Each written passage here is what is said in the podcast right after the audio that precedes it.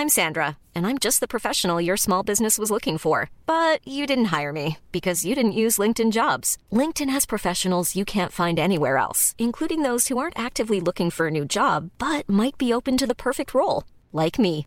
In a given month, over 70% of LinkedIn users don't visit other leading job sites. So if you're not looking on LinkedIn, you'll miss out on great candidates like Sandra. Start hiring professionals like a professional. Post your free job on linkedin.com/people today. Está con nosotros uno de ellos, que es José Ángel Córdoba, que fue secretario de Salud y exsecretario de Educación. ¿Cómo estás, doctor? José Ángel, ¿cómo te ha ido? Buenas tardes. Bien, Javier, encantado de estar en tu programa. Muchas gracias por la invitación. ¿Cómo, cómo te ha ido, eh? Bien, pues en mi consulta acá en León, trabajando con mis pacientes, ya sabes que yo soy médico de corazón, me encanta la consulta y, y acá estoy muy contento y voy de vez en cuando a la Ciudad de México. Sí, sé que cuando era secretario no había fin de semana que no fueras rumbo a tu casa, ¿verdad? Vámonos a darle a las consultas, ¿verdad? Hasta hasta hasta decían cosas de ti, decían, no, ya mejor que se quede allá, decían, está más tranquilo, lo dejan en paz, ¿no? La, la verdad que sí, no, y extraña a uno. Y además es muy bueno porque vuelves a tu realidad y la gente además te dice cómo te ve, Claro. Bien o mal. por- Puedes a- de repente exponerte a que te, a lo mejor te insulten o algo, pero no, en general nunca pasó nada de esto. Sí, sí, sí, lo sé. Oye, a ver, eh, ¿cómo, qué, cu- cuál es la mirada que primero ah, te pregunto, doctor, tú que pasaste por el H1N1 y estas cosas, ¿qué, qué, qué mirada tienes de lo que está pasando? Bueno, mira, yo creo que ha habido varias situaciones que han dificultado, digamos, el manejo de la pandemia ahora. Sí. Eh, por un lado, mensajes contradictorios, la subestimación del problema de, del- de la gravedad que venía, al incluso publicar pósters donde decía, no, no te preocupes, es una, el coronavirus no es tan grave como el de la influenza, este, no se necesita suspender nada, tú sigues haciendo tu vida normal, abrazos y besos y lo que tú quieras. Sí.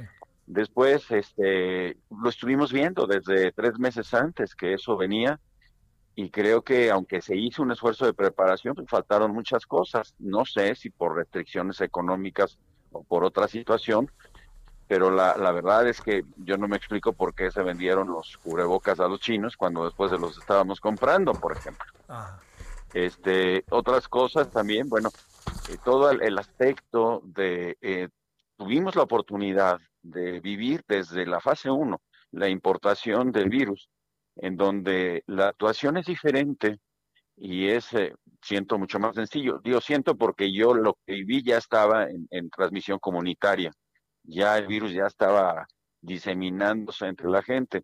Entonces, cuando lo ves desde lejos y tienes tiempo, pues tienes la oportunidad de ir haciendo detección oportuna en las gentes que estaba llegando de los de los países en donde había había casos, esos pues había que haberlos eh, probado mucho más para detectar oportunamente, aunque fueran asintomáticos, porque obviamente a lo mejor alguno que regresaba decía, no, no tengo molestias, pero pues eh, había que haberlos probado, haberles hecho las pruebas y determinar y encontrar a los positivos, a sus contactos y hacer los cercos sanitarios. Bueno, pues la gente llegó, entró como Pedro por su casa, bueno, venían muchos a su casa, se empezaron a distribuir en todo el país. Sí. Y muy pronto empezamos a tener ya la transmisión comunitaria. Y después esto se siguió complicando porque el número de pruebas que se realizaron, no sé si por cuestión presupuestal o por la estrategia Centinela, pues en realidad no dio una informa- información muy puntual o muy exacta de cómo iban las cosas.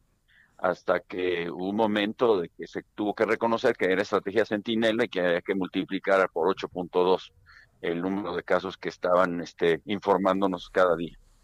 Entonces hubo muchas situaciones de este tipo, los eh, gobiernos estatales empezaron a, a, a desesperar, se empezaron a decir, bueno, pues yo me voy por, por mi lado, el distanciamiento social, yo lo físico lo, lo aplico a rajatabla, otros no hicieron tanto caso, y se empezó a perder control, que creo que es muy importante, sobre eh, todo el país, sobre los gobiernos estatales, para el seguimiento de, de las indicaciones que daba la Secretaría de Salud Federal.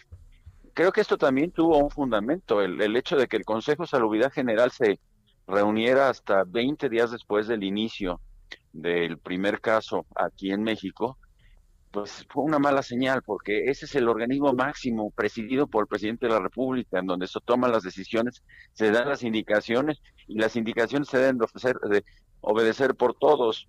Y esto se debió de haber este, establecido para que toda la gente se alineara y todos los estados se alinearan. Pues después otras cosas como eh, se seguía sin hacer suficientes pruebas, evidentemente, bueno, no teníamos suficientes ventiladores, hubo que comprarlos rápidamente, eh, no se tenía equipo para proteger a los médicos, a las enfermeras, y ahí están las consecuencias que son muy tristes.